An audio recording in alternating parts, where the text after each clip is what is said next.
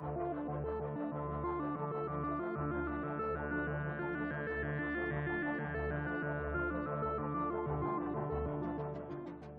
à, tous, à toutes et à tous d'être ici. Donc, le voyage du temps, pourquoi faire? Ben, On va en parler ensemble.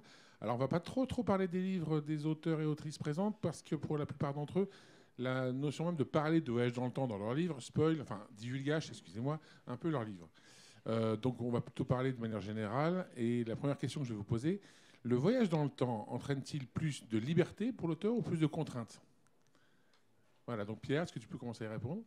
Merci Lucado. Pierre je m'attendais à ça. Euh, mais ça, c'est les deux, mon capitaine. C'est-à-dire, ça donne de la liberté, ça impose des contraintes. Euh, surtout, nous, dans le temps, c'est très délicat parce que faut s'en sortir de façon élégante, euh, parce que ça crée des paradoxes très rapidement. Et donc, bah, il faut faire attention à tout ça. Moi, j'adore ça, en fait. J'adore l'effet, l'effet de d'étrangeté que ça, provoque. Euh, surtout d'aller voir le passé, parce que je, c'est toujours du fantasme sur le passé, donc d'aller voir le passé de près, c'est, intéressant. Mais le futur, c'est pas mal non plus. Euh, mais c'est, vraiment euh, veiller, parce que par exemple, de Retour vers le futur, où on a un vrai voyage dans le temps, où Marty descend pour faire se rencontrer ses parents, pour qu'ils puissent exister, mais il existe déjà, puisqu'il descend dans le temps. Donc, ça, pour moi, c'est un paradoxe qu'il faut résoudre. Euh, j'avais aussi dans, le Rome, Roma Eterne de Silverberg, où euh, à chaque fois qu'ils descendent visiter Rome euh, ou l'Antiquité, ils créent des groupes témoins, enfin des, nouveaux groupes, des nouveaux univers parallèles en permanence. donc voilà, il y a, forcément des conséquences au voyage dans le temps. Je me souviens plus de qui a écrit cette nouvelle où il y a un œuf de dinosaure que quelqu'un change de place euh, pour je ne sais plus quelle raison. Et du coup, il n'arrive jamais à retrouver son univers. Il le change de place plusieurs fois, il revient à l'endroit où il dit l'œuf de dinosaure, il le change et ça change complètement l'univers. D'un autre côté, est-ce que cet univers peut changer parce qu'il existait déjà? Est-ce qu'il n'est est pas figé? Enfin voilà, ça, ça, pose un tas de problèmes. C'est une inversion de la flèche du temps qui est simplement énorme comme, euh, comme procédé. Donc ça crée des contraintes énormes, mais ça crée un plaisir énorme aussi.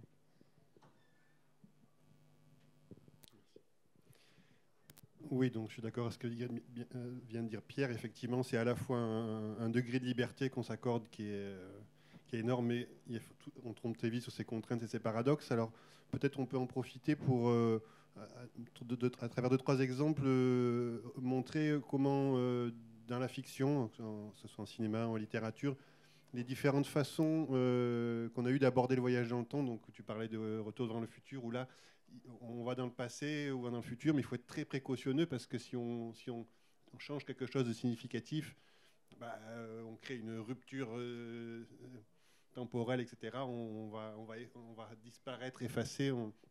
Donc, on est dans une vision d'un temps qui est linéaire ici, quand même. C'est-à-dire, il y a eu un passé il y a, comme une ligne de chemin de fer, hein, un train qui a suivi une ligne de chemin de fer. Il y a eu un passé, il y a un présent, il y a un futur. Il est unique.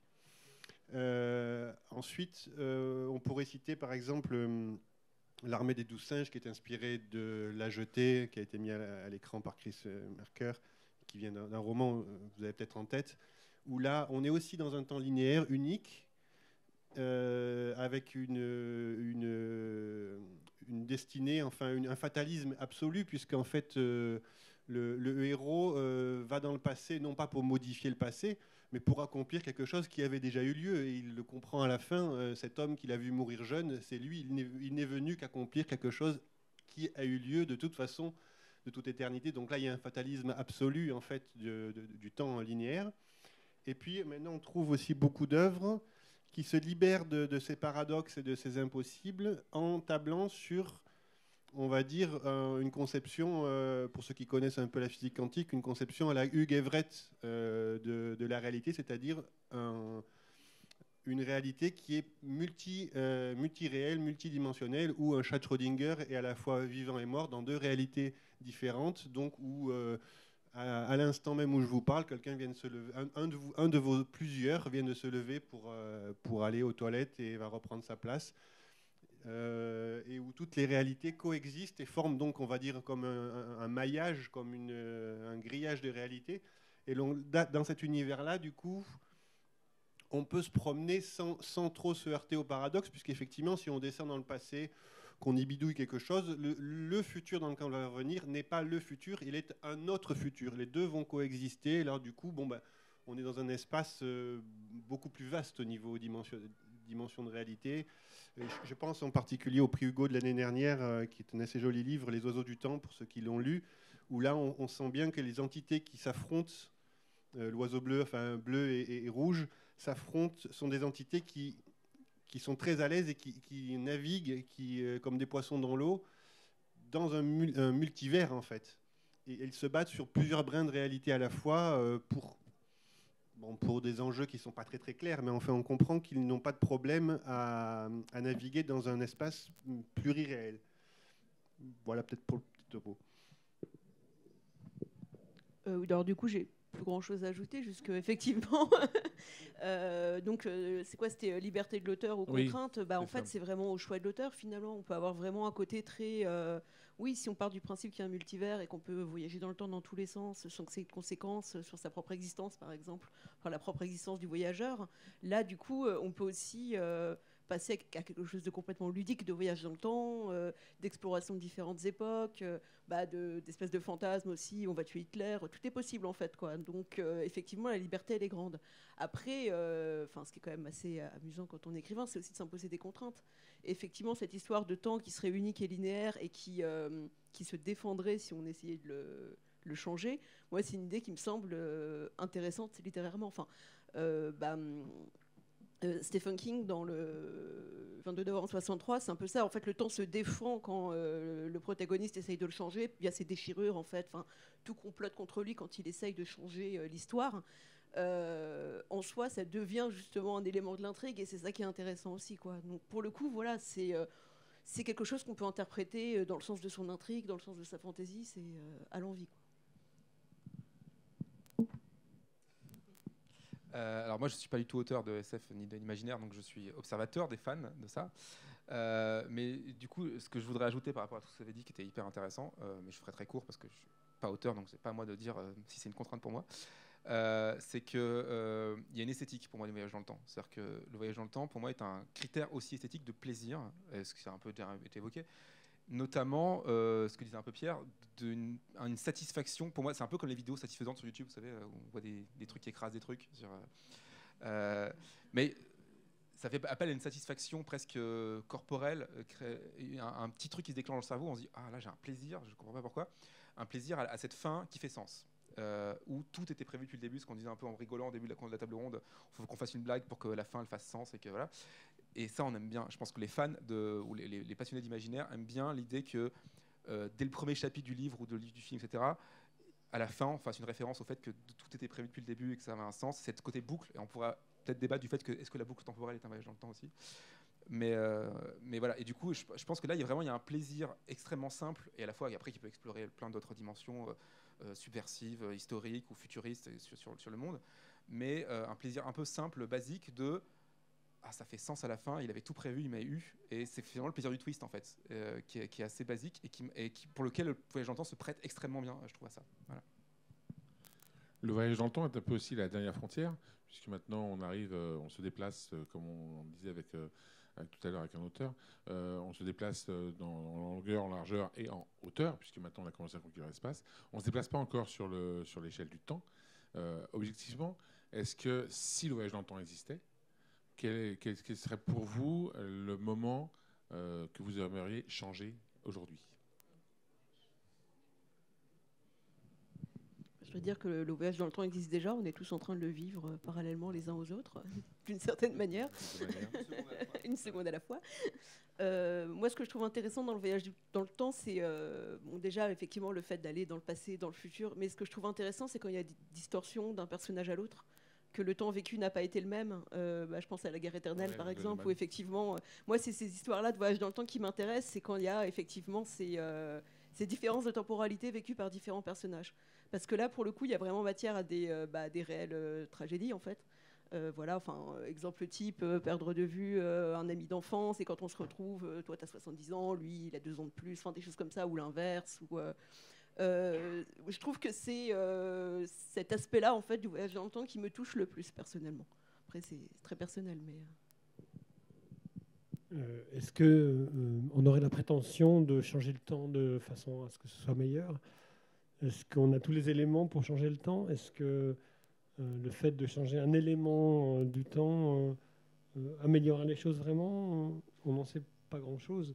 Déjà, le présent, c'est un concept très bizarre parce que le présent n'existe jamais, puisqu'on court après sans jamais l'attraper. C'est-à-dire que là, je suis en train de parler et mes paroles sont déjà du passé. Et ça, c'est déjà vertigineux. Euh, et puis, euh, c'est vrai que dans, le livre que j'ai fait sur, qui s'appelle Incarnation, euh, il y a, un ordre qui s'appelle les karmachari qui sont là pour faire en sorte que le temps ne soit pas modifié de ce qu'il doit être. C'est comme si effectivement il n'y avait qu'une réalité du temps et que si on déviait de cette réalité du temps, ce serait pire.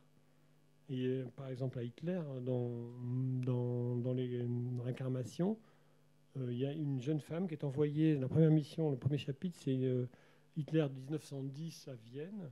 Elle est chargée de protéger un jeune homme qui, qui, qui, qui aide les, les, riches familles à transporter les bagages à la Bahnhof, à la gare de Vienne, qui balaye les rues pleines de neige, qui essaie de survivre dans, dans Vienne. Il a été refusé à l'académie de, peinture.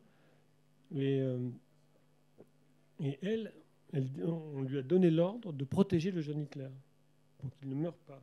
Parce qu'il va être attaqué, parce que les, ennemis de l'humanité, qui sont des gens qui viennent de l'abîme, eux, ils veulent tuer Hitler, parce qu'ils savent que s'ils tuent Hitler, ce sera pire. Mais elle, elle se pose la question, parce qu'elle a fait une chose qu'elle ne devrait pas faire, c'est vérifier qui est Hitler, qui est le tyran Hitler qu'est-ce qui deviendra plus tard si elle le laisse vivre?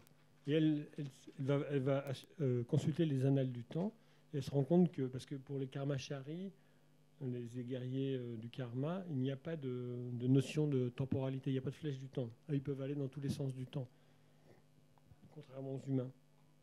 Et elle se rend compte que Hitler deviendra un monstre qui va tuer des, millions et des millions de personnes. et elle doute mais elle va quand même sauver Hitler quand il va être attaqué par euh, deux, personnages. Euh, elle va intervenir et le sauver. Et quand elle rentre euh, dans, le... je ne sais plus comment ça s'appelle. je me demande si c'est moi qui écris les bouquins parfois.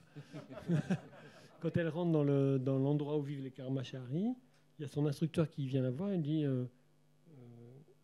Tu as douté de nous, maintenant je vais te montrer ce que serait devenu le monde si euh, le jeune Hitler avait été tué.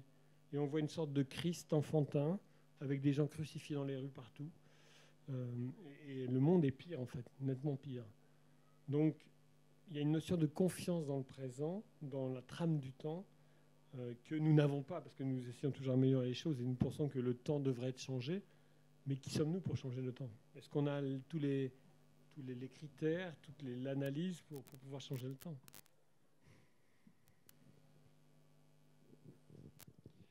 Oui, pour recoller à ta question, de façon très terre à terre, j'aurais envie de dire si je pouvais revenir juste un petit peu avant le début de la révolution industrielle et arriver à convaincre l'humanité qui s'apprête à, extraire du charbon et puis plus tard du pétrole et puis qui nous amène là où on en est aujourd'hui, j'aurais envie de leur dire déconnez pas les gars, faites pas, faites pas ça quoi. Mais euh, je pense que je serais pris pour un fou et que personne ne m'écouterait. Donc de toute façon, euh, à moins d'arriver avec des enregistrements vidéo, des, moyens, des très convaincants. Et encore, je ne suis même pas sûr que ça suffirait à, nous empêcher de faire cette bêtise.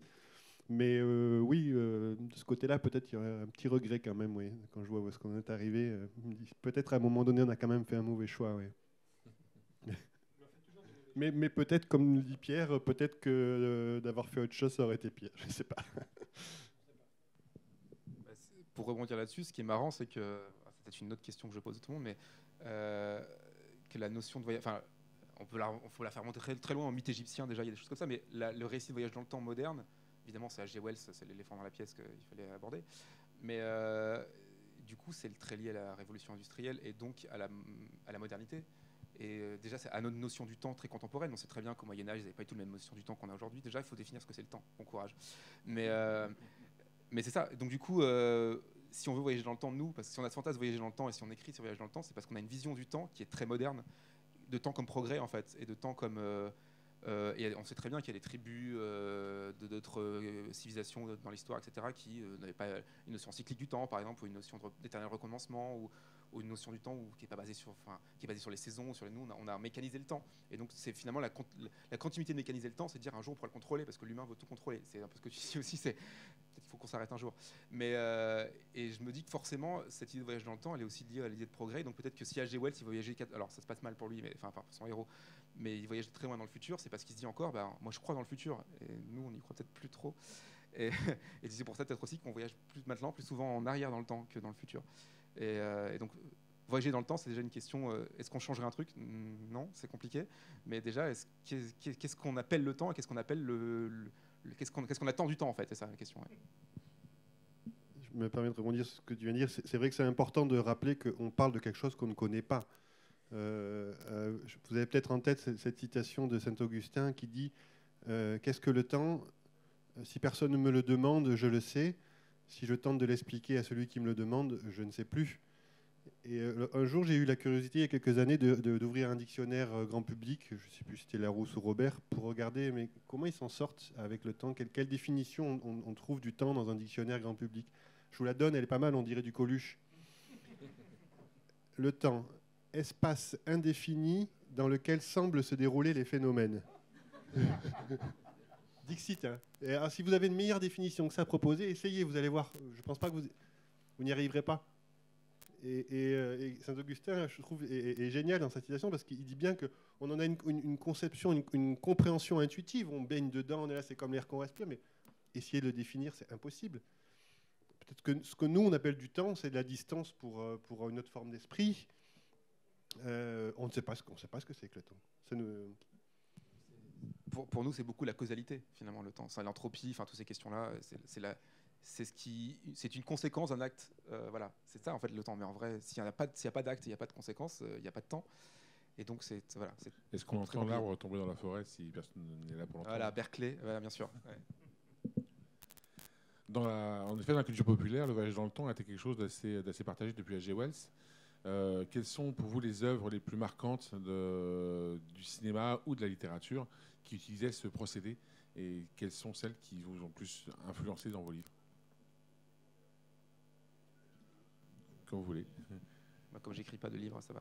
Euh, mais euh, non, mais non, mais je vais en citer deux, euh, mais parce qu'on pourrait passer des heures à égrener et faire un catalogue et ce sera un peu long.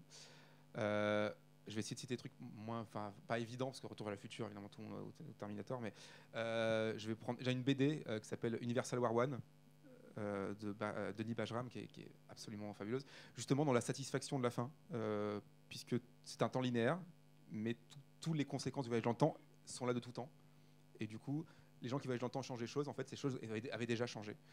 Et euh, quand on arrive à la fin de la BD, c'est un mindfuck, pour utiliser un terme anglais, euh, qui est vraiment extrêmement bien. la, deuxième partie est en train d'être publiée petit à petit. Euh, et vraiment, c'est un grand conseil. Et le deuxième, ce serait un peu plus nostalgique. C'est une série télé qui s'appelle Code Quantum. Ah, je savais que j'allais vous faire réagir comme ça. Je vous connais par cœur. et, mais qui est, qui est une série des années 80, 89, 95 qui est une série où le, héros, en gros, est projeté dans le temps et doit réparer des erreurs du passé. Mais alors, ce qui est intéressant, c'est qu'il répare pas les. Alors, à la fin de la série, parce qu'il a une pression de la chaîne, il, il doit rencontrer Marine Monroe ou JFK.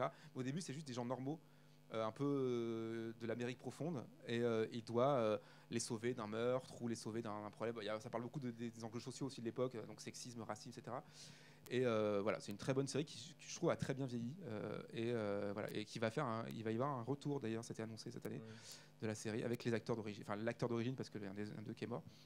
Euh, et voilà, donc c'est vraiment purement nostalgique, mais que j'ai beaucoup aimé et qui abordait. En fait, c'est une série qui parle de l'Amérique et de son histoire euh, et de bah, toutes les problématiques qu'elle rencontrait, guerre du Vietnam, euh, droit des Noirs américains, droit des femmes, etc.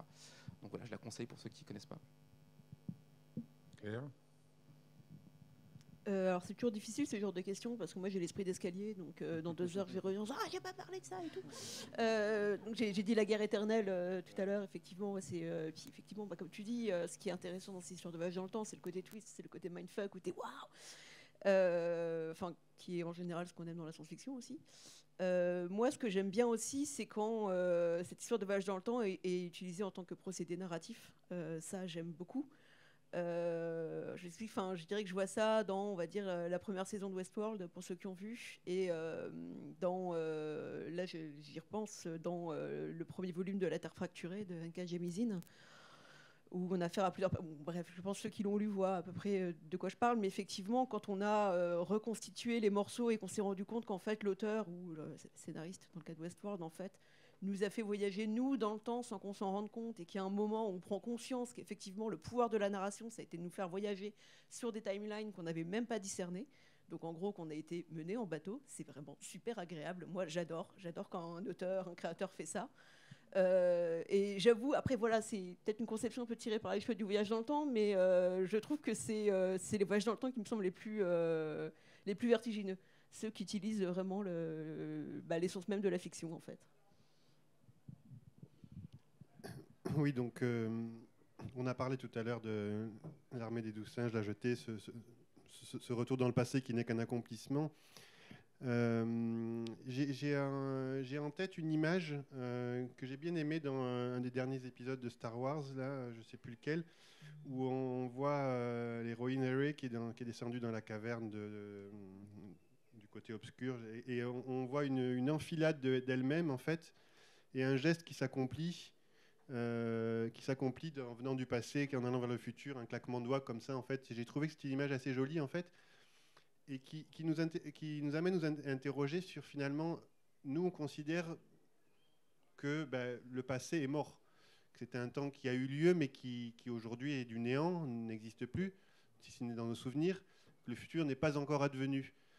Et en fait, on peut se demander si finalement le temps, euh, c'est une seule vague, une seule onde à la surface d'un océan plat comme un miroir, avec rien derrière, rien devant, ou si à l'inverse, euh, le temps, c'est euh, une houle où en permanence, tous les temps sont, toujours actuels.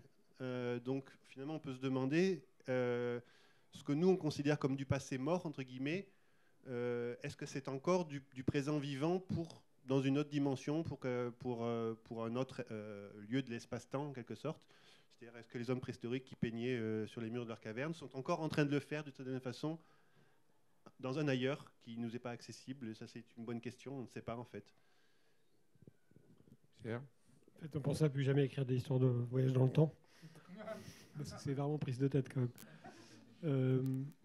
c'est vrai, dès qu'on aborde le temps, c'est la prise de tête totale, c'est vrai. Alors moi j'ai un, modèle, enfin un, livre qui m'a beaucoup plu sur le sujet, c'est euh, Jésus de vidéo de, de Jbar. Je trouvais qu'il s'en est sorti, sorti, de façon formidable. J'étais content aussi de parler du Mind Tweets, là, d'une espèce de, plaisir qu'on a à voir comment il s'est sorti de, l'affaire. J'ai trouvé ça très brillant. Et j'ai un deuxième exemple, une série, une série coréenne qui s'appelle Live Up to, Your Name, où euh, il y a des allers-retours entre le passé et le présent. C'est-à-dire que c'est un médecin de la, de, de la période joséenne qui est projeté dans le futur à chaque fois qu'il meurt. c'est désagréable pour lui, mais il est percé de flèches et il se réveille dans la Séoul moderne avec ses aiguilles d'acupuncteur. C'est un médecin traditionnel et il a des grosses aiguilles énormes. Et il voit un mec dans la rue en train de, de, souffrir, de, mourir. Et il va le soigner avec ses, ses, euh, Sauf que là, il y a des, il y a des piétons qui vont, qui vont crier au meurtre. Et donc, il va se faire arrêter parce qu'il est en train d'essayer de tuer quelqu'un avec ses grosses aiguilles. Quoi.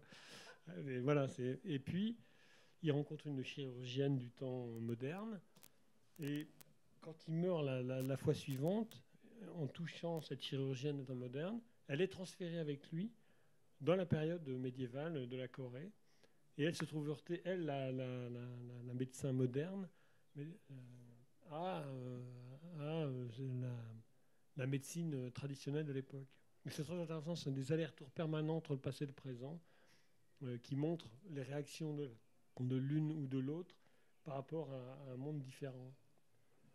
et, ce qu'ils peuvent s'apporter en même temps. Est-ce que tout ça, c'est assez passionnant. J'ai trouvé cette série euh, superbe, superbement intéressante. Justement, dans, la guerre éternelle dont tu parlais tout à l'heure, euh, ce qui était intéressant, c'était aussi que différentes personnes de différentes époques en fait, se rencontrent sur le vaisseau. Donc, c'est pour la petite histoire, la guerre éternelle est l'histoire d'un des rares bouquins de SF qui respecte Einstein. C'est-à-dire, si vous allez d'un point A à un point B, vous n'allez pas, euh, vous allez vieillir de manière beaucoup moins vite que ceux qui restent sur Terre. Donc du coup, euh, voilà, le paradoxe des jumeaux. Voilà. Et donc du coup, ils vont rencontrer plusieurs, plusieurs personnes. Est-ce que le voyage dans le temps, finalement, ce ne serait pas aussi intéressant, ça? C'est de se faire rencontrer différentes personnes de différentes époques. Moi, là-dessus, est-ce que c'est du voyage dans le temps? Je ne sais pas, mais je triche un peu. Mais euh, moi, c'est le monde du fleuve de Farmer où euh, là c'est un incroyable. Alors pour ceux qui connaissent pas, je, vais très vite parce que c'est très compliqué à raconter. Mais en gros, euh, toute l'humanité est morte, mais un jour euh, plus tard, dans le futur, avec la guerre nucléaire, etc. Et on se retrouve tous au bord d'un fleuve, d'une planète, mais tous mélangés. C'est-à-dire que Jésus croise Bouddha, qui croise Cyrano de Bergerac, qui croise le héros. C'est enfin il y a plusieurs héros. C'est un peu Jack, Richard Burton, l'aventurier, papa lecteur, l'aventurier, voilà. Et cette confrontation, elle est passionnante parce que du coup, en fait, on voit aussi que chaque personne, chaque époque a quelque chose à apporter euh, au plus moderne et au. Il y a même des extraterrestres dans l'histoire. Mais euh, chacun, et ça, c'est vrai que c'est. Alors après, le problème, c'est le problème éternel de l'ASF, je pense, vous, auteur. Euh, c'est comment penser l'altérité du lointain historique aussi. Autant l'altérité du lointain de l'espace, on arrive comment penser extraterrestre quand on est humain, c'est compliqué. Une autre et comment penser le lointain aussi, qui a encore une fois pas la même notion du temps, pas la même notion de la même parole, le même rapport à l'espace, à la société, à la, évidemment au rapport de sexe, etc. Et, donc Farmer, il s'en sort un petit peu en mettant beaucoup de cul, parce que comme toujours Farmer, il fait ça. Euh, oui, voilà, tout le monde couche avec tout le monde au final. Les extraterrestres mettent de la drogue euh, dans les, dans les rations des gens, donc ça finit. Voilà. Et donc les, hommes préhistoriques couchent avec les femmes modernes et tout se passe bien. Mais, euh, c'est vrai que du coup, c'est très compliqué de, s'en sortir de ça. Et c'est vrai que c'est une vraie question, en tant qu'auteur, j'imagine, de l'altérité du temps aussi, elle est intéressante. Mais surtout qu'on utilise une langue qui est dans une époque et qui a une signification, qui a une histoire. Et donc on est forcément imprégné de, de valeurs de cette langue. C'est quasiment impossible avec la langue qu'on utilise de décrire des vies totalement différentes des nôtres. Enfin, moi, ça me paraît très difficile en tout cas. Euh, oui, alors sans trop rentrer dans les détails, parce que sinon ça spoil un peu, mais effectivement, c'est euh, une question que j'ai abordée dans euh, mon premier roman, Long Voyage. Moi, ça me passionnait de savoir justement comment on peut communiquer avec, je dirais pas nos ancêtres, parce que ça crée un lien qui n'existe pas forcément, mais avec la civilisation qui était là avant nous, en fait. quel lien on peut avoir avec eux, même quel langage on peut partager encore avec eux, et est-ce qu'on se comprendrait, en fait? Comme on a tendance, enfin, en tout cas, certains types de personnes ont tendance à penser qu'on a toujours des glorieux ancêtres, euh, qu'on doit faire perdurer euh, une idée bien particulière de nation ou d'État ou de quoi que ce soit ou de civilisation, je pense qu'ils seraient les premiers surpris en rencontrant, euh, bah, je sais pas, leurs glorieux ancêtres en question. Enfin, moi, j'aimerais bien avoir des rencontres entre certaines personnes on sait tout ce qui est quelques Gaulois, tu vois, ce serait assez rigolo de voir un peu, tiens, tes grands amis, va parler avec eux et vois si vous êtes si frères que ça. Euh, mais c'est une question qui m'a toujours intéressée, rencontrer euh, les autres. Enfin, je pense que c'est des gens qui nous seraient aussi étrangers, encore plus étrangers que quelqu'un qui vit à l'autre bout du monde, mais à notre époque, quoi. Et à faire C'était quoi la question déjà? La rencontre entre plusieurs, plusieurs personnes de différentes époques, justement. ouais. Eh bien, ce qui, euh, ce qui pourrait être aussi intéressant d'envisager euh, dans, ce que tu proposes, c'est euh, qu'est-ce que ça donnerait si on se rencontrait nous-mêmes, mais à un autre moment de notre vie? En fait, dans quelle mesure on se reconnaîtrait, ou dans quelle mesure on serait amis, ou pas tellement copains avec nous-mêmes, dans quelle mesure on aurait différé, divergé, et est-ce qu'on aurait nécessairement de l'affinité avec nous-mêmes, mais dans un autre temps en fait. C'est n'est pas une question évidente, c'est pas sûr. Je suis pas certain de, que je m'entendrai avec moi-même. Euh, déjà j'ai du mal euh, au présent. Sachant en plus qu'il y a des histoires où, enfin, on les, on les, connaît tous, il fallait en parler aussi, des histoires où, les, où le personnage principal finit par coucher avec lui-même, ayant changé de sexe dans le futur. Enfin, c'est vous les zombies de Highline et qui est devenu le film Prédiction euh, ensuite, Prédestination. Et donc finit par s'enfanter lui-même. je vous laisse réfléchir sur. et du coup, là, bah, il s'est aimé finalement dans un autre temps, voilà, en ayant changé de sexe. Donc là, ça, va très loin.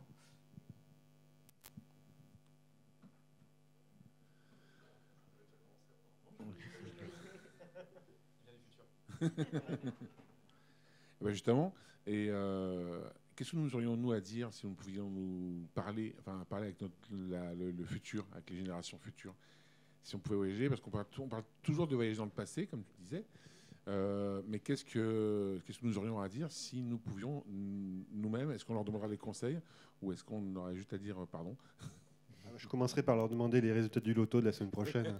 quand même, il faut, faut, prévoir ses arrières quand même. Il ah, faut bien être un peu intéressé dans la vie des fois aussi. Il faut que ça serve à quelque chose. Oui, puis des inventions comme ça, il faut les financer aussi. Hein, attends. Se pose par rapport aux déchets nucléaires. Parce que euh, comment on va prévenir les gens dans 100 000 ans qu'il y a des déchets nucléaires là, qu'il ne faudrait pas qu'ils qu déterrent rien, parce que sinon ils risquent d'en mourir? Quelle est la signalétique qu'on va utiliser? Quel est le langage qu'on va utiliser? Dans 100 000 ans, c'est impossible à déterminer. C'est impossible. Même si on va faire des dangers euh, type tête de mort, ça va peut-être euh, être un dieu pour eux, ou ça va peut-être être. Ils vont l'interpréter de façon totalement différente. Donc, c'est voilà, déjà engager l'humanité sur 100 000 ans, c'est quand même gonflé. Mais là, comment prévenir les humains du futur qu'il y a du danger mais Ça, on ne sait pas faire. Et alors, on a quand même une façon, quelque peu, de voyager dans le temps, c'est la connaissance de l'histoire. Euh, dans, euh, dans, un de ses romans, Scott Card invente une machine qui nous permet, qui permet de la rédemption de, la rédemption de Christophe Colomb, euh, permet d'observer le temps et donc d'observer réellement le temps. C'est sans forcément de modifier, en tout cas au début du roman, mais du coup, ça influe aussi sur notre vision du présent. Est-ce qu'aujourd'hui, du coup, c'est pas une forme de, de voyage dans le temps quand les historiens arrive à trouver des, véritables traces historiques de ce qui s'est passé pour mieux comprendre notre présent? C'est pas justement dans un roman de Connie Willis où seuls les historiens euh, peuvent. Ça, c'est euh, sans, parler du chien, ouais. Sans ouais, voilà, ouais, sans parler du chien, où effectivement, euh, le voyage dans le temps, il sert vraiment. Enfin, il faut que ce soit réservé à des gens qui utilisent ça à vue de documentation. Quoi. Christophe Lambert l'avait fait aussi dans La Brèche, où, il imaginait que la, le voyage dans le temps avait été accaparé, parce qu'on s'était aperçu qu'on ne pouvait rien modifier. Donc du coup, euh, c'était accaparé par les séries télé et par la télé-réalité, exactement. Donc, euh, bah, Ce serait une forme de télé-réalité pour le coup. Euh, mais, mais, en plus, ce serait, enfin, on imagine, hein, mais ce serait intéressant de revisiter certains épisodes de l'histoire et de comparer avec les histoires qui en ont été tirées dans les siècles d'après. Quoi. Donc la manière dont on parlait de tel événement historique, comme on en parlait au 18e, au 19e, au 20e, au 21e, je pense que ça, ça pourrait être assez amusant et riche d'enseignements. Mais à contrario, on pourrait très bien imaginer que quand on va voir des éléments historiques de près, ce ne sont pas du tout passés de la même façon et que notre histoire est complètement fausse. Donc qu'est-ce qu'on en fait après? Ah, L'histoire est écrite par les vainqueurs. Oui, ben, euh, non seulement ça, mais il peut y avoir des erreurs énormes. Énormes. Donc. Euh, c'est une question que j'ai posée souvent à des collègues historiens, euh, étant en sciences humaines et un geek. je pose souvent cette question-là. Est-ce que ça t'intéresserait en tant qu'historien médiéviste, ou j'en sais rien, d'aller voir et ils ne veulent pas du tout. Ça, ne les fait pas fantasmer du tout. C'est un peu, là, vous savez, la phrase dans, euh, dans, Jurassic Park, quand ils voient les dinosaures en vrai, ils font bah, notre métier, il est mort. Euh, et, donc, il y a un truc comme ça. Et je pense que surtout, euh, ils sont pas du tout sûrs, alors, dans l'épistémologie, dans leur réflexion sur la propre science, tout ce que, moi, ce qui me répond en général, c'est qu'on n'est pas du tout sûr que le fait de pouvoir observer fait qu'on en saurait, qu'on saurait mieux, en fait. Parce que bah, le fait d'avoir une multitude d'archives et de devoir chercher, de devoir recouper, ça nous oblige à avoir une démarche scientifique dans la recherche, alors que l'observation, on la croit objective, alors qu'elle n'est jamais. On va projeter notre interprétation, notre euh, envie de voir les vainqueurs, etc. Même si on a un film exactement filmé de Jésus, bah bon, là c'est un peu exagéré, c'est Jésus vidéo, mais, même d'une grande bataille historique, etc., de Napoléon, j'en sais rien. Et en fait, les historiens disent tous, alors est-ce qu'ils ont tort, ou est-ce que c'est un fantasme, enfin, ou, un refus du fantasme, justement Ils disent, bah, je pense qu'on en sait mieux, on est, on est plus renseigné en n'ayant pas la caméra, parce que la caméra, elle fait un choix, enfin, ou le regard, ou le, et, euh, les archives. Voilà. C'est marrant, mais, moi-même, j'étais surpris quand il me disait ça. alors, peut-être qu'ils défendent leur profession, encore une fois. Euh, peut-être que c'est un peu comme dans la fable de La Fontaine, le renard qui peut pas attraper les raisins et dit ces raisins sont trop verts et bons pour les gougères. Exactement. Donc, est-ce que c'est ça? Mais en tout cas, j'étais frappé de me dire que c'était pas un fantasme pour eux. Et euh, eux, c'est leur goût de la poussière et les archives, peut-être. Ils ont un fantasme de ça. Je sais pas. Mais du coup, aussi une question de, gestion du temps. On parlait tout à l'heure aussi de, la façon dont le présent influe sur le futur, etc. Dans sur les marchés financiers, en fait, aujourd'hui, si on avait une connaissance des marchés financiers, et je crois qu'il y a une nouvelle comme ça, je ne me rappelle plus du tout, je crois que c'est dans l'histoire de Voyage dans le temps, justement, la collection des histoires 2 en SF, où la personne, en fait, elle est, bon, elle financière, elle a un moyen d'aller 24 heures dans, le futur, elle y va, elle voit qu'il y a un crack, elle a juste le temps de voir ça, elle rentre, elle rend toutes ses actions, et en fait, c'est elle qui provoque le crack. Du coup, est-ce que justement la connaissance du futur, euh, ou de aujourd'hui les, réseaux, la vitesse de, programmation des IA, parce que c'est des IA maintenant qui gèrent les, les trucs, influe ça aussi? C'est-à-dire que cette connaissance-là va très vite. Mais euh, dans le bouquin Replay, on voit que c'est un échec de savoir prévoir l'avenir parce que le personnage qui meurt à chaque fois, qui revient à l'âge jeune et qui sait ce qui s'est passé, il se souvient de ce qui s'est passé, donc il va acheter les bonnes actions, il va jouer le bon cheval dans le derby du Kentucky, il va euh, les bons numéros de loto et tout ça, donc il devient très riche. Et il vies. Après, ça a été repris par Un jour sans fin, donc euh, de façon de façon beaucoup plus ludique. Mais dans Replay, c'est vraiment toute une vie qui est, qui est, repassée. Et finalement, pour en arriver à la conclusion que rien ne vaut l'innocence, rien ne vaut le fait qu'on ne sache pas ce qui va nous arriver. Et ça, ça m'a beaucoup marqué dans lisant ce bouquin. C'est intéressant ce que tu viens de dire sur la, nécessité de, renouer positivement avec l'ignorance, en fait. On est dans une époque qui veut des réponses à tout et, c'est peut-être notre tombeau et euh, on, devrait peut-être davantage euh, aimer l'ignorance comme, euh, condition du réenchantement, en fait, parce que c'est c'est nécessairement là où il y a ignorance, où il y a question sans réponse, qu'il y a enchantement. Quand on a la réponse, il n'y a plus d'enchantement. Mais pour le pour ce que tu disais tout à l'heure par rapport au fait de prévoir le futur, est-ce que c'est pas justement le, modifier? Effectivement, en, mathématiques, c'est, un phénomène qui est bien connu. On, on parle des systèmes chaotiques. Aujourd'hui, on sait quasiment tous les systèmes physiques sont, sont chaotiques. Même ceux qui paraissent très stables, comme le mouvement des planètes autour du Soleil, on sait que c'est un système chaotique sur le long terme. Bon, mais alors il y a des systèmes chaotiques qu'on appelle d'ordre 1, c'est la météo. Le fait de prévoir la météo qui fera dans 15 jours, ça ne va, pas, changer le temps qu'il fera dans 15 jours. Et puis il y a les systèmes chaotiques d'ordre 2, c'est ce que tu disais, la finance. Euh, si on prévoit euh, l'évolution de, la bourse dans 15 jours, eh bien, sûr, des tas de gens vont, jouer dans ce sens-là, et ça va modifier la prédiction. Donc là, on est dans un système encore plus chaotique que le chaos, puisqu'il euh, s'auto-chaotise à la puissance 2. Quoi. Il faut regarder le marché des crypto-monnaies, on comprend vite que le chaos. Je rebondis, du coup, on parlait de boucle, de boucle temporelle. Ça, c'est un grand classique aussi de, de la SF en général. Euh, qu'est-ce est-ce que vous avez déjà eu envie d'utiliser cette, euh, cette, cette, ce, procédé? Euh, et, puis, du coup, laquelle, laquelle vous a marqué aussi dans la, dans la littérature ou dans la culture populaire? Moi, je l'ai fait dans une nouvelle, effectivement. En fait, il n'y a rien qui me fasse plus flipper que les boucles temporelles. Enfin, j'aime beaucoup, mais je trouve ça extrêmement flippant. alors, du coup, là, j'ai pas d'exemple. si, à la rigueur, alors comment s'appelait ce film? Le film où Tom Cruise n'arrête pas de mourir, c'est extrêmement jouissif. Et voilà, Edge of Tomorrow, où effectivement on revit la boucle. Il y a un côté très jeu vidéo aussi, Diane Retry. Et euh, bon, là pour le coup, ça m'a pas fait flipper, j'ai trouvé ça plutôt tripant en fait. Alors qu'au début, j'étais pas vraiment cliente. On m'a dit, ouais, c'est un film de science-fiction avec Tom Cruise, ça t'intéresse? Oui, enfin. Et euh, bah, mais effectivement, j'ai bien aimé euh, cette exploitation du, du, principe de boucle. De, enfin, il n'est pas vraiment, c'est pas un jour sans fin, c'est pas la journée qui recommence, mais c'est effectivement dès qu'il meurt, et bah la journée recommence du début. Euh, jusqu'au moment où il arrivera à, entre gros guillemets, passer le niveau. Quoi. Donc ça, ça, m'avait pas mal plu. Mais effectivement, en fait, euh, bah, c'est peut-être voilà, c'est une question de personnalité. Moi, mes, cauchemars, c'est des boucles temporelles en général. Quand je fais des mauvais rêves, c'est toujours des espèces de boucles temporelles où je suis sur le point de monter dans le train et ça marchait pas parce qu'il y a un truc. Enfin, vous voyez le genre.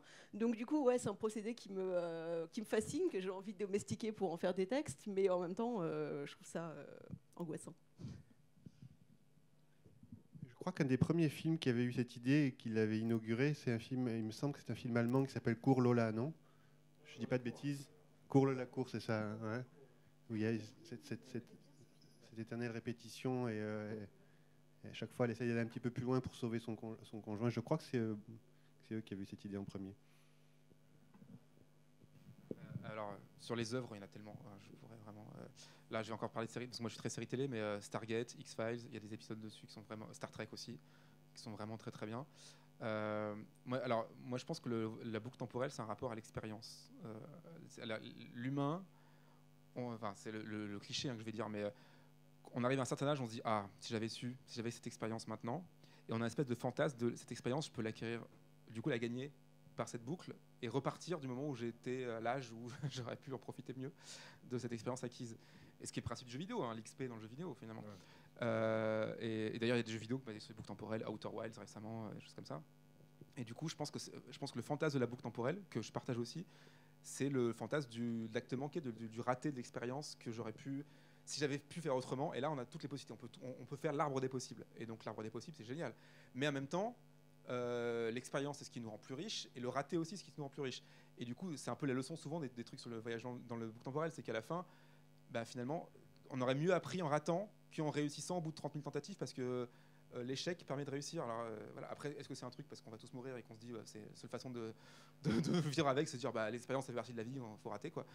Mais, mais je pense qu'il y a un côté, pour moi, il y a un, un rapport intime à l'expérience, la boucle temporelle.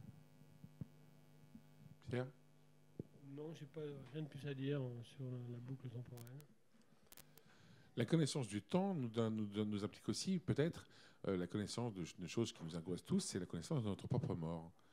Euh, est-ce que justement cette notion-là n'est pas, pas, justement l'angoisse et la recherche toujours de, vouloir contrôler le temps, c'est de vouloir contrôler sa propre mort? Voilà. Alors, c'est marrant que tu parles de ça parce que j'avais tout à l'heure en tête un film qui n'est pas proprement parlé, euh, qui ne parle pas proprement parler du voyage dans le temps, mais je, pense qu'il, d'une certaine façon, il en parle. Euh, pour ceux qui l'ont vu, qui s'appelle Cloud Atlas. Film euh, comme j'aime beaucoup, que je crois qu'il a fait un, sacré bide, mais que je, un film que je, trouve très très beau. Ah bon? D'accord, bon, voilà, tu, tu me l'apprends. Et d'une certaine façon, en fait, je, crois que le temps et le voyage dans le temps est, sous-entendu et, dans ce film, parce que finalement, c'est un peu une espèce de parabole de la réincarnation. Il a choisi bien sûr les mêmes acteurs pour jouer euh, des scènes euh, de différentes époques, euh, qui incarnent parfois des bons, parfois des, gentils ou des mauvais, parfois des hommes, parfois des femmes, mais on sent bien que le temps, il y a des ricochets et que chaque, que un geste, un, battement d'aile de papillon à telle époque va avoir des conséquences tout au long du futur proche ou lointain, depuis le, je crois qu'il y a au moins 5-6 époques qui sont traitées dans le film. Et à un moment donné, il y a ce personnage qui, qui, meurt et qui dit Pour moi, euh, la, vie, c'est, la mort, c'est comme ouvrir une porte et, et, retrouver l'être cher. Et on voit, cette, euh, on, voit ce personnage donc euh, ouvrir la porte et retrouver son conjoint dans un passé. Donc là, quelque, part, on peut se demander si finalement, suivant nos convictions spirituelles et justement par rapport à la mort, est-ce que, est que la mort n'est pas une façon de voyager dans le temps? Est-ce que finalement l'esprit, d'une façon ou d'une autre, ne perdure pas, euh, bien sûr, sans notre ego, sans nos souvenirs, mais est-ce que vraiment la mort est, un retour au néant, quelque chose de définitif? Ou est-ce qu'il y a une forme de continuité de l'être euh, qui, d'une certaine façon, nous, offre inconsciemment cette capacité à, voyager dans le temps? Ça, c'est une question ouverte aussi. Euh. Évidemment, la, peur, la, mort, c'est la, grande peur. Donc c'est sûr qu'on va essayer d'échapper par tous les moyens. Bien que moi, je pense que c'est ce qui définit, l'humanité, c'est la mort, le fait d'être mortel. Euh, si on s'éloigne de cet aspect-là de nous-mêmes, on risque des grosses déconvenues, à mon, sens.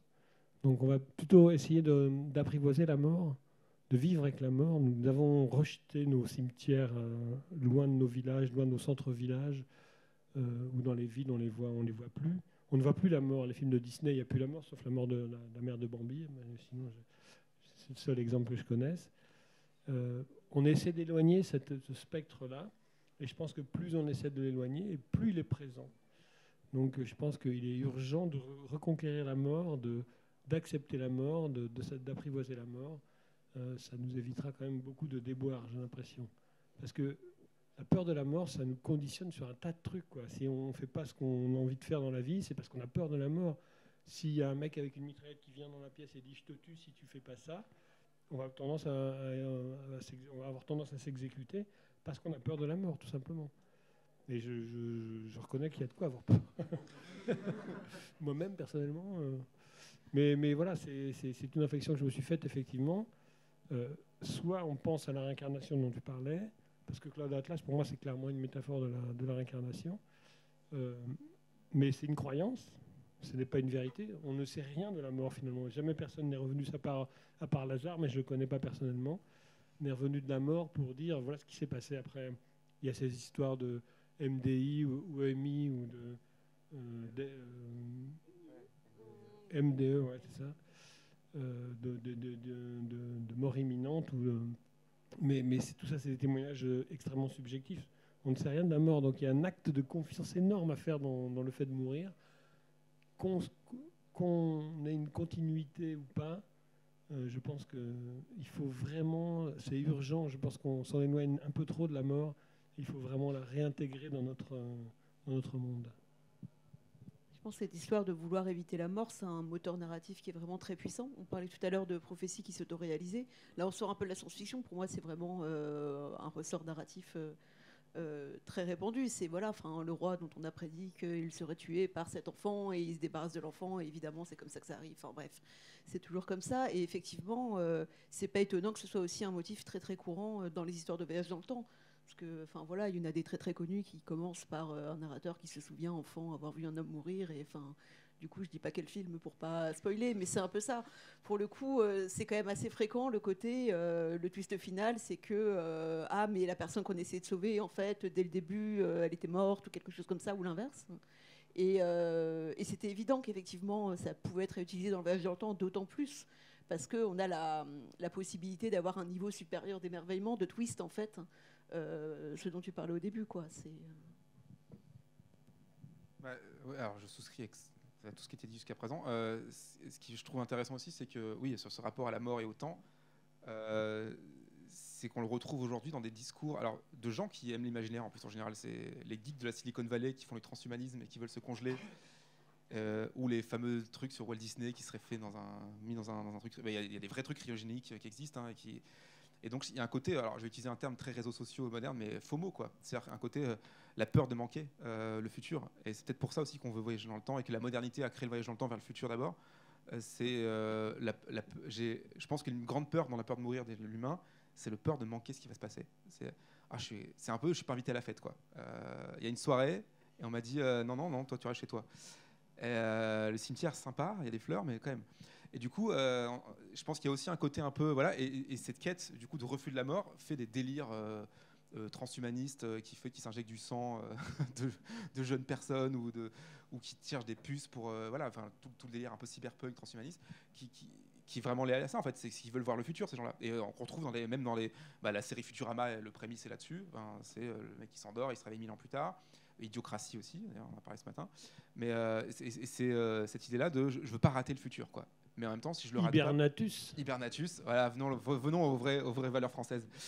Euh, et, finalement, et, en fait, en général, on est déçu du futur. C'est-à-dire qu'on attend, on s'endort pendant mille ans en disant, euh, bah, ce sera mieux après. ok mon cancer sera guéri, ma maladie, on pourra même refaire mon, mon corps à partir de mon cerveau et on se réveille, le futur est décevant.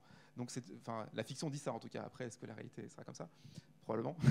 Mais euh, le futur dit ça. Donc, finalement, je pense qu'il y a aussi une peur de rater, de rater la, suite. Et, moi, petit personnel, j'aimerais bien voir la fin de l'univers, euh, comme dans H2G2, à la fin, dans un restaurant. Euh, ce serait sympa. moi, je vais faire une confession. Je ne sais pas si j'ai raison. Peut-être je devrais me taire, en fait. mais je vais peut-être vous surprendre, mais je pense que j'ai passé la moitié de ma vie, effectivement, comme tout un chacun avec une, angoisse passablement épaisse de la mort, euh, sans même en avoir conscience d'ailleurs. Mais en fait, ça a beaucoup changé, pour des raisons sur lesquelles je ne vais pas m'étendre, il y a quelques années, qui ont fait que j'ai commencé à écrire d'ailleurs. Et en fait, aujourd'hui, euh, je vous avouerai que si on me proposait d'être immortel, en tant que, en, tant que ce que je suis, euh, je, ne signe pas. Et qu'en fait, j'ai plutôt l'angoisse inverse maintenant. En fait, j'ai plutôt l'angoisse d'un temps qui ralentit, qui ralentit jusqu'à se congeler et que ça n'est pas de fait. En fait, je suis plus angoissé par l'éternité que par l'idée de ma finitude aujourd'hui. Alors je sais, je ne saurais pas l'analyser beaucoup plus que ça, je sais, c'est peut-être dû à mes idées métaphysiques un peu tordues, mais j'ai beaucoup changé là-dessus et je, ne peux que m'en étonner, mais voilà, je, non, je, souhaite mourir, euh, pas tout de suite, tout de suite, hein, mais euh, je, pas tout de suite, tout de suite, mais franchement, euh, ouais, 80 piges, moi ça me, ça me, paraît bien, ça me paraît, je trouve, trouve que c'est. Ah, je, serais terriblement angoissé à l'idée qu'on me dise eh ben maintenant tu prends pour perpète. Pour perpète. Le de Faust, quoi. Dans le film La beauté du diable de René Clair avec euh, Michel Simon et Gérard Philippe. Le mec qui fait signer son, son sang et tout. Euh, trouve jeunesse, immortalité, enfin tout ce qu'on veut. Et à un moment, ah, non, je ne plus de mon truc. Je veux redevenir Michel Simon, vieux et, et, pas beau et sans succès, quoi. Oui, oui, pour train de. Euh, non, je pense que l'éternité, ça peut être une ouais, je pense aussi. On a les mythes d'ailleurs, les jeux. le héros qui bat la mort et qui ne peut plus mourir et qui va. Par contre, je pense que l'inverse aussi est angoissant. C'est-à-dire l'idée, on vous donne une montre, c'est beaucoup d'histoires de SF comme ça. Euh, on vous donne une montre, on vous dit voilà, c'est le jeudi en 2042 euh, à 8 h que vous allez mourir. Je pense que là, par contre, ça rend fou aussi, je pense. Il y avait un manga japonais qui est génial, qui a eu d'ailleurs failli avoir le prix à Nantes, il l'a pas eu. Bien que je fût le président du jury, que je milite à fond pour ce cette, BD où c'est des, gens qui sont embauchés par le gouvernement et qui vont annoncer à des gens qu'ils en ont pour 48 heures à vivre. Voilà, vous avez 48 heures pour préparer vos affaires. Et on ne sait pas sur quels critères euh, sont sélectionnés les gens. Et c'est euh, évidemment, il y a un, des, employés qui va se, révolter, essayer de savoir ce qui, se passe exactement. Mais, et du coup, les, euh, on voit toute la réaction des gens qui sont prévenus et qui euh, ben, soit vont se battre, soit vont hurler, soit vont essayer de pacifier euh, avec euh, leur famille, enfin, etc.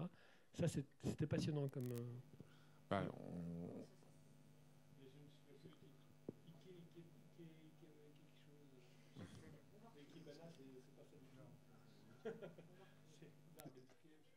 à, ce propos, il y, a, beaucoup de, de, navets sur Netflix, mais l'autre jour, je suis un film, je suis désolé, j'ai oublié le titre, euh, qui n'était pas un grand film, mais je trouvais que le scénario était vraiment intéressant, l'idée très intéressante, où l'argent en circulation était devenu le temps en fait. Time out. Hein. Euh, j'étais sur ça, assez machiavélique. Et donc les plus pauvres ont quelques minutes devant eux ou une, journée devant eux. Ils doivent aller au turbin à tout prix. Et puis ils ont à peine, pour peu qu'ils aient raté la journée de travail, ils n'ont pas de quoi prendre le bus. Ils doivent, courir. On peut se prêter du temps. Et puis bon, les plus riches ont des millions d'années sur eux, sur leurs poignets j'ai trouvé ça euh, euh, assez, assez, impactant comme idée, quand même assez fort. Finalement, la définition du temps, elle est là, hein, c'est la mort, hein, je veux dire, parce qu'il y a une finitude à la vie. Et bon, parce que j'aime bien, les, bien les efforts dans l'escalier aussi. On peut évidemment parler de, du film série Highlander qui permet et de parler de voyage dans le temps et d'immortalité, puisqu'on voit le personnage tout, tout, au long du, tout au long de sa vie. Ikigami, Ikigami donc le, la BD. Est-ce qu'il y a des questions dans le public? Oula, oui. Bon, bah, on va commencer par là. Alors, merci déjà aux auteurs de, nous faire voyager dans le temps, parce que c'est vous, nos, nos, pilotes et nos. Merci beaucoup. Euh, ouais, des vrais héros. Non, non, sans déconner. Et euh, c'est juste une petite question pratique. Ça m'intéresse parce que voilà. Euh, vous, utilisiez, vous utiliseriez quoi Excusez-moi, c'est la bière. comme source d'énergie, parce que ça doit demander une telle énergie vous, faites des tours de passe-passe ou il y a vraiment une source d'énergie euh, Vous pourriez me conseiller pour ma machine? Parce que là je suis en panne.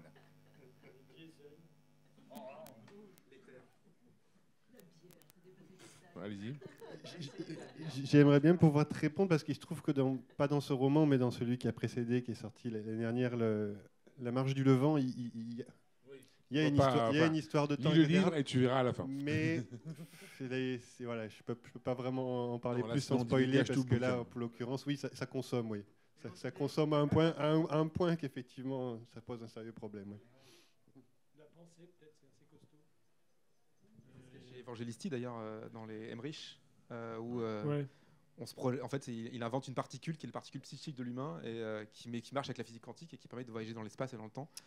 Physique quantique est génial pour ça. On peut tout mettre sur, le dos de la physique quantique. C'est parfait. C'est quantique. Cherchez pas, c'est quantique.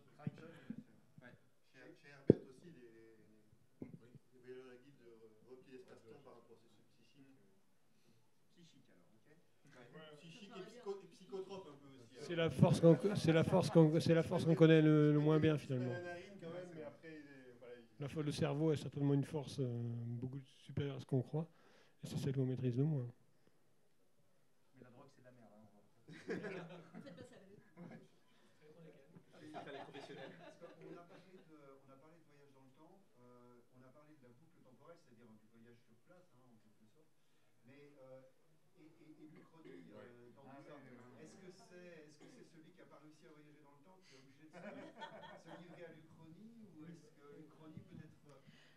Considéré. L'Uchronie, d'une certaine manière, c'est l'auteur qui a voyagé dans le temps et qui a réussi à tuer Hitler ou à changer un truc, en fait, et du coup, euh, voilà, qui nous raconte ce qui est arrivé après.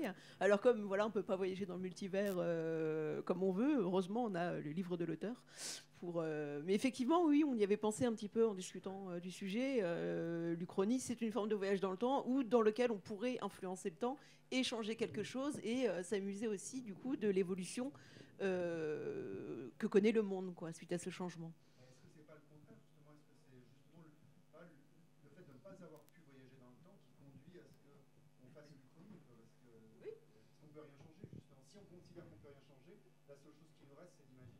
Voilà, Mais le chrony, c'est un si, c'est un jeu.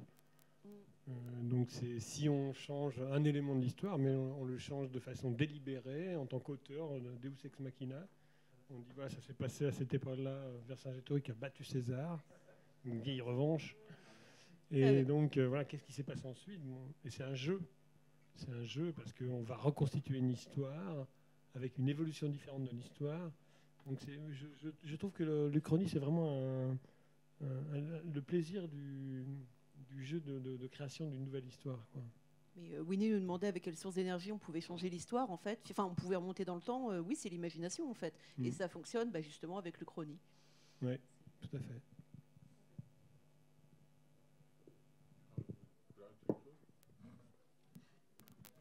Est-ce qu'il y a d'autres questions? J'ai aussi l'esprit d'escalier.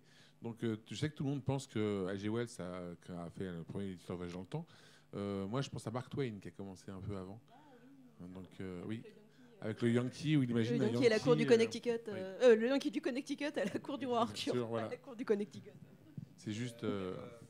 Il y a Barjavel qui a fait le voyage imprudent, mais c'est un peu, un peu plus tard. Un peu plus tard. Et puis même dans la, légende arthurienne, en vrai, Merlin, il voyage dans le temps. Le, il peut se projeter, il peut pour le coup son esprit, il peut voyager dans le temps et avertir Arthur de, de péril à venir qui va quand même se prendre dans le mur parce que c'est la destinée. Et donc en fait, je pense que dans tous les mythes, en vrai, euh, notamment les mythes antiques, il y a beaucoup de antiques ou tout, à la sortie de l'Antiquité, il y a des choses. Après, il faut, moi je fais toujours attention quand on joue avec les mythes parce qu'il y a quand même une réinterprétation moderne qui donne un sens différent et ça a vraiment pris un sens différent à partir du 19e siècle quand même. Mais euh, oui, oui, à Merlin, il va j'entends tout le temps dans l'histoire d'Arthur si vous lisez ça. L'idée de prophète, de prophétie, c'est celui qui, qui, prévoit le, ce qui va, euh, va advenir, oui. Oui, du coup, c'est ça. Est-ce que la prophétie qu'on utilise euh, régulièrement dans l'imaginaire, ça dans la fantaisie en tout cas, est-ce que du coup c'est une sorte de voyage, de, de, de, de, voyage entre guillemets à travers le temps? Ou de vouloir échapper à son destin et effectivement euh, s'écraser inexorablement contre euh, l'impossibilité. Quoi. C'est sur les prophéties autoréalisatrices à nouveau. On peut se demander si le rêve aussi, euh, les rêves qu'on fait la nuit, sont, sont pas une capacité qu'a notre inconscient à, anticiper, à, prévoir le ou les futurs et pour nous en avertir ou pour nous, si c'est pas une forme de projection de l'esprit dans le, dans le futur, dans une certaine mesure. Après, dans, la prophétie, dans la fantaisie, en tout cas, il y a une dimension psychologique qui est de nous rassurer en disant vous êtes tous les héros de votre propre vie, euh, enfin quelque part. C'est de dire euh, vous êtes, vous partez petit et faible et euh, c'est possible. Euh, voilà, c'est capital. Voilà. Quelque part, et c'est pour ça qu'on peut critiquer une partie de la fantaisie classique pour ses aspects un peu réactionnaires parfois. D'un côté, ça va justifier euh, le roi est toujours un roi et la descendance est toujours de sang royal et voilà, donc ça justifie une sorte de reproduction sociale des inégalités. Mais, mais le petit, voilà, le Frodon, on peut y arriver, etc. Et donc ça, c'est aussi un, ce qui est conte, et folklore, dans le sens où on, apprenait aux enfants, eh ben, si tu traverses les épreuves, tu peux y arriver. Et en plus, il y a une prophétie qui dit que tu vas y arriver, donc en plus, ça rassure, ça t'enlève la pression de tu vas rater. Euh, et donc, qui est, hyper agréable, parce qu'on n'a pas dans la vraie vie, malheureusement. Et mon esprit d'escalier encore. J'aime bien les Il y a un roman de Max Perr qui est sorti un peu, euh, un peu, voilà, Le Chant des Streets en deux parties. Et où là, en fait, donc c'est un côté fantastique puisque les, euh, les banshees se repointent et annoncent à chacun notre, la date de notre mort. Et quoi qu'on fasse, on, alors on n'a pas dit dans, quel état on est, hein, mais la date de notre mort. Et du coup, ça influe, c'est-à-dire que les gens vont créer eux-mêmes leur, propre destinée en voulant empêcher. Et euh, ah, j'ai pas vu la saison 3 de Westworld, on ne divulgage pas. oui. En parlant de série, il y, a Outlander qui vient de sortir, alors on aime, on n'aime pas. peu importe. Et je trouve que le, retour dans le, dans le, passé est assez bien fait parce qu'elle elle, n'essaie pas d'à tout prix imposer sa vision, ce qu'elle connaît. C'est assez subtil pour que ça soit pas tout changé. Alors forcément, il y a un peu de chambardement sûrement, mais je sais pas ce que tu en penses, toi qui connais bien les séries, si euh, David, si tu, si tu aimes pas. Euh, bah, moi, je trouve que alors, Outlander, j'ai vu les premières saisons j'ai pas vu la dernière, mais euh, je pense que. Ouais, c'est bien ce que j'ai compris. Euh, oui, c'est ça, exactement. Après, j'ai l'impression que, euh, pour moi, c'est un peu comme les, vous savez, les comédies françaises. On, on, prend une idée fantastique, j'en parlais tout à l'heure dans la première conférence. Vous savez, c'est un peu comme Didier. On décide que c'est un chien d'un coup l'humain. Bon, on, prend un, prémisse. J'ai l'impression que dans Outlander, c'est un prémisse fantastique, mais en fait, pour, pour qu'on voit vraiment son aventure dans le passé. Il y a pas, pour moi, c'est pas de la science-fiction au sens euh, world building, voilà. Oui, c'est ça. Voilà. Et, mais justement, c'est ça qui est bien. Mmh. Ça peut être, ça Ils n'insistent pas dessus. des gens qui n'aiment pas trop justement la science-fiction. Bah, finalement, c'est le Yankee, euh, la cour du roi Arthur. D'entrer dans, dans ces, ces, ces littératures-là ou ces, ces séries-là, parce que justement, le but, c'est voilà, c'est cette grande histoire d'amour, l'histoire. C'est ça. C'est vraiment. Euh, c'est ça. Mais c'est assez bien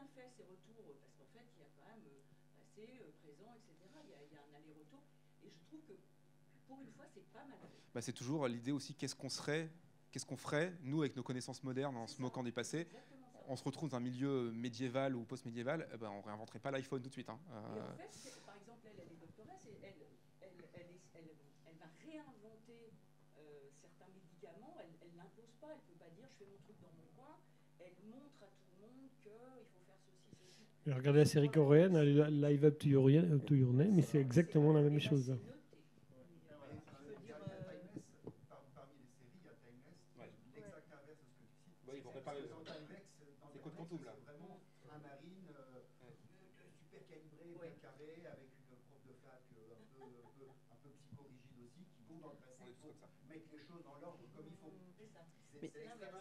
Mais je trouve qu'effectivement, les séries, ça s'y prête bien, en fait. Euh, des histoires de voyage dans le temps, parce que du coup, chaque, épisode, on peut explorer une époque différente. Ça, peut s'y permettre, euh, oui, ça peut faire une approche pédagogique aussi. Enfin, Doctor Who, à la base, c'était plus une série pédagogique, où justement, on allait visiter les grands épisodes de l'histoire, comme ça.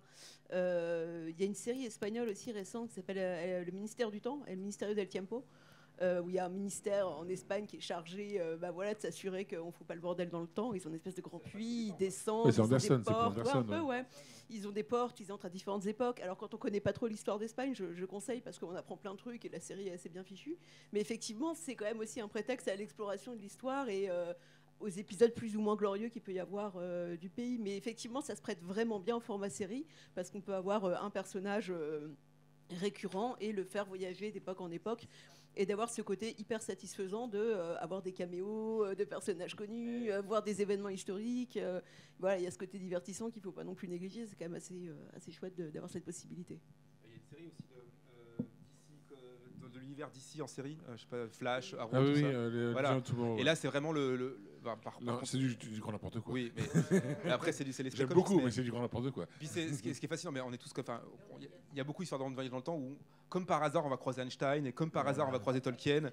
Euh, les célébrités de l'ancien temps viennent de, on, va qui même parfois des gens qui étaient très influents à l'époque, mais comme on ne connaît pas aujourd'hui, eh ben, on ne va pas les rencontrer, mais on va croiser toujours ces gens-là. Après, après en série, pour, terminer, moi je, défendrai Lost jusqu'à ma mort. Donc, euh, voilà. Et de la fin aussi? Oui, rupture dans le réel, oui.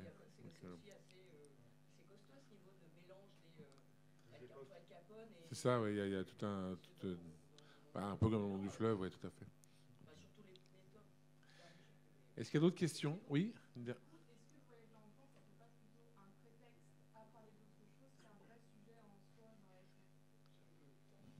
Oui, bah, en fait, ça rejoint ce qu'on disait au début, c'est qu'effectivement, il y a plusieurs façons de voir la chose. Soit on peut la voir comme une façon bah, d'offrir du divertissement, euh, d'offrir, euh, de montrer de façon euh, pédagogique ou divertissante des épisodes de l'histoire, ou alors d'en faire un, artifice narratif où pour le coup on lutte contre le temps parce qu'on ne peut pas le changer ou des choses comme ça.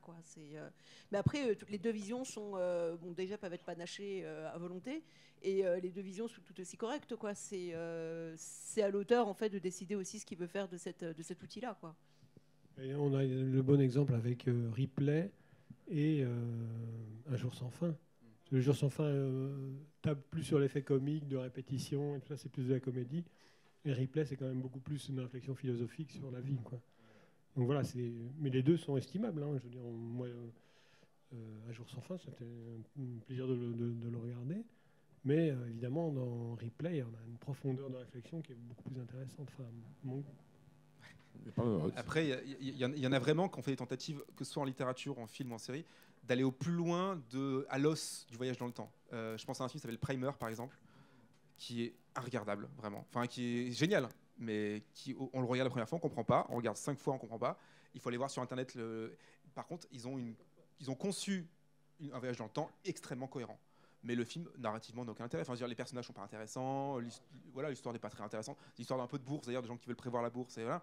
Sauf que le film est extrêmement cohérent et on peut pas le comprendre parce qu'au troisième plan d'une scène, en fait, c'est déjà un personnage qui a déjà la première scène du film, c'est déjà un personnage qui a voyagé dans le temps, mais dans une demi-heure de film, et qui est déjà en train de là d'écouter un truc à la radio, qui en fait, qui est en fait une écoute de lui-même, qui lui a envoyé un message du passé.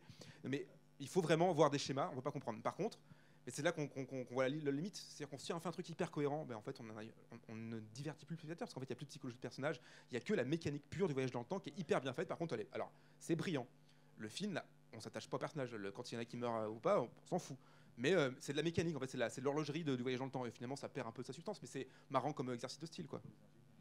On n'a pas du tout parlé d'une évocation du, voyage dans le temps qui est dans Stanley Kubrick dans 2001 aussi de l'espace, qui est complètement mystérieuse et incompréhensible. Je pense que personne euh, peut expliquer vraiment ce que, que Kubrick nous propose ici à la fin, du film, mais on comprend qu'il rencontre un bébé, il rencontre un vieillard, on comprend qu'il y a quelque chose qui a rapport au temps. Mais on reste dans le profond mystère. Là, il n'y a pas du tout de tentative d'explication. Euh, bon, euh, il nous plonge dans le mystère du temps et c'est quand même assez beau et c'est intéressant quand même. Et ça nous a tous laissé, euh, je pense, euh, assez pantois. On est très vite rassuré parce qu'on demande à son voisin, il n'y a rien compris non plus, donc ça va. Quoi.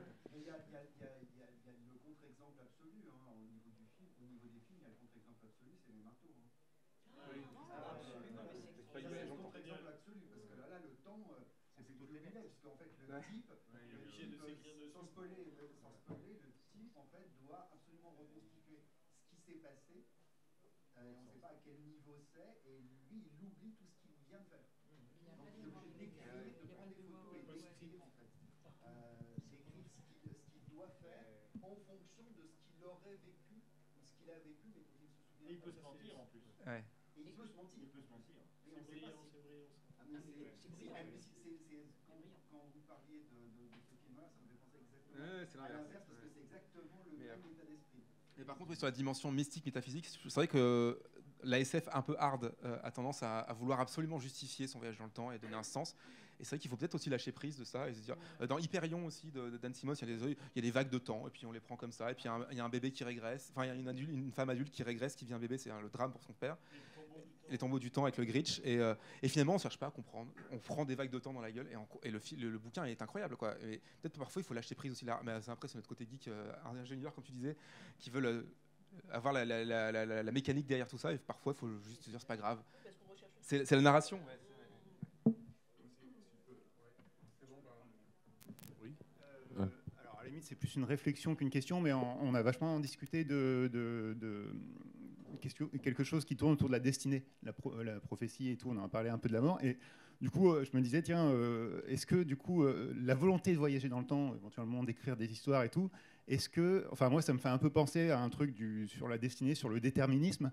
Sur est-ce que tout est écrit, donc la destinée, ou, ou le libre arbitre Est-ce que c'est vouloir voyager dans le temps Est-ce que c'est pas chercher une volonté de nous-mêmes au fond qui veut, qui veut croire à son libre arbitre Enfin voilà. Est-ce que moi, ça m'a fait penser à ça. Je ne sais pas si vous avez envie de. Quand je me retourne sur ma vie, je me dis combien de fois euh, j'ai pris des décisions concernant ma vie? Vraiment des décisions, c'est-à-dire je, vais dans cette direction euh, très peu. Je, me suis rendu compte que j'ai très peu de, moments où j'ai vraiment pris des décisions. C'est plutôt la vie qui m'a imposé ces méandres. Euh, comment je suis devenu écrivain? Ben C'est tout un, un, concours de circonstances qui a fait que je suis devenu écrivain, mais je n'avais pas la volonté au départ petit, je serai un écrivain, quoi qu'il arrive.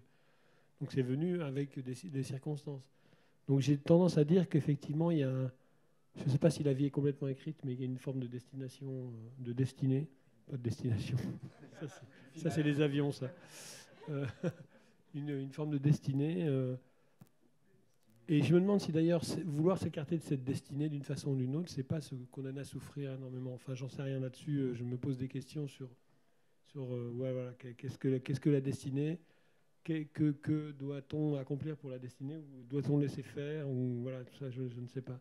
Mais par exemple je vais vous dire comment je suis, je arrivé euh, à la Talente c'est un jour été pris en stop par Patrick Coutan en 1973 et il avait des instruments de musique dans sa voiture. Il dit tu, as, tu es musicien? Oui oui. Il avait une 4L donc on voyait le coffre. Et, euh, il y avait un banjo je dis ah, bah, j'adore les banjos j'adore le son j'aimerais bien apprendre il me dit bah, tu viens chez moi si tu veux et je vais chez lui, la semaine d'après, je sonne, et on, commence les cours de banjo. Et on se perd de vue pendant 13 ans. Et je suis à ce moment-là à Paris, et je descends euh, aux Champs-Élysées, je travaille aux Champs-Élysées, et je descends au Virgin Megastore, et je vois le bouquin de Card. Euh, Card, c'était euh, les, chroniques d'Alvin. Et je vois le truc de Patrick, le, nom de Patrick Couton, traducteur de, de Card. J'adore Orson Scott Card. Donc j'ai pris le livre, j'ai appelé Patrick, je dis ah t'es devenu traducteur et tout. Puis après le mec qui a un manuscrit chez lui et qui veut absolument le fourguer, je dis bah tu sais j'ai écrit un bouquin, est-ce que tu crois que la Talente, euh, ouais donc Card était publié à la Talente.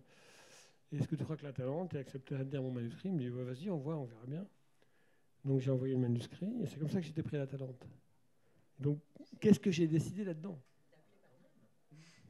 Pas grand-chose quoi. Oui, faire du stop, ouais, ouais. High-checking. C'est l'époque où on pouvait.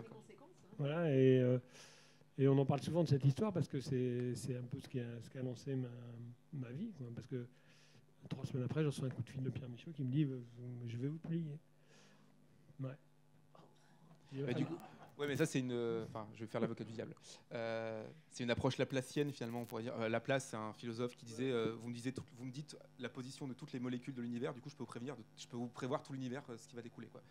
Mais du coup, c'est aussi une approche avec un, espèce de biais du vainqueur aussi.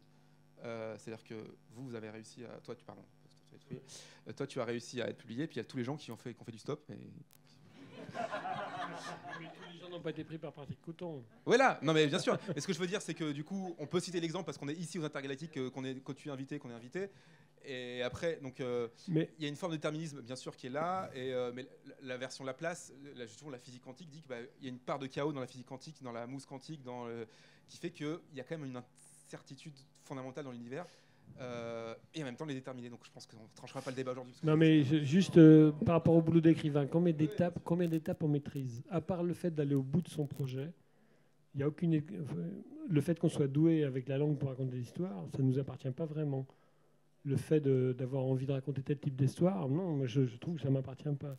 C'est la discussion entre le scripturant et. Après, aller jusqu'au bout, aller jusqu'au bout de, de l'histoire, ça, ça m'appartient. Être choisi par l'éditeur, ça ne m'appartient plus être euh, lu par les, lecteurs, ça ne m'appartient pas du tout. Sur cinq étapes, il y en a quatre qu'on ne maîtrise pas du tout. C'est assez énorme. D'ailleurs, il n'y a pas d'école pour devenir écrivain. De toute façon, ce mélange de laisser aller et de volonté, enfin, faut qu'on fasse preuve des deux en tout. Enfin, je veux dire, pas seulement dans l'acte d'écrire, mais c'est quand même l'équilibre qu'on trouve chacun, tous, dans nos vies. Et on est un peu comme euh, ces jeux où on met euh, la bille en haut et elle passe d'un clou à l'autre, et en fait, on se retrouve dans un débranchage du maillage dont tu parlais au début, en fait.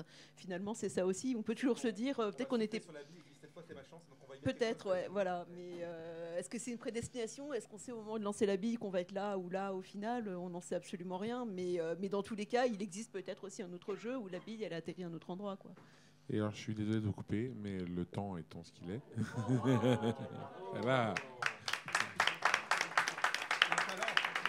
Il est donc 18h13, je pense qu'on va rendre la salle. Là, voilà. Merci beaucoup.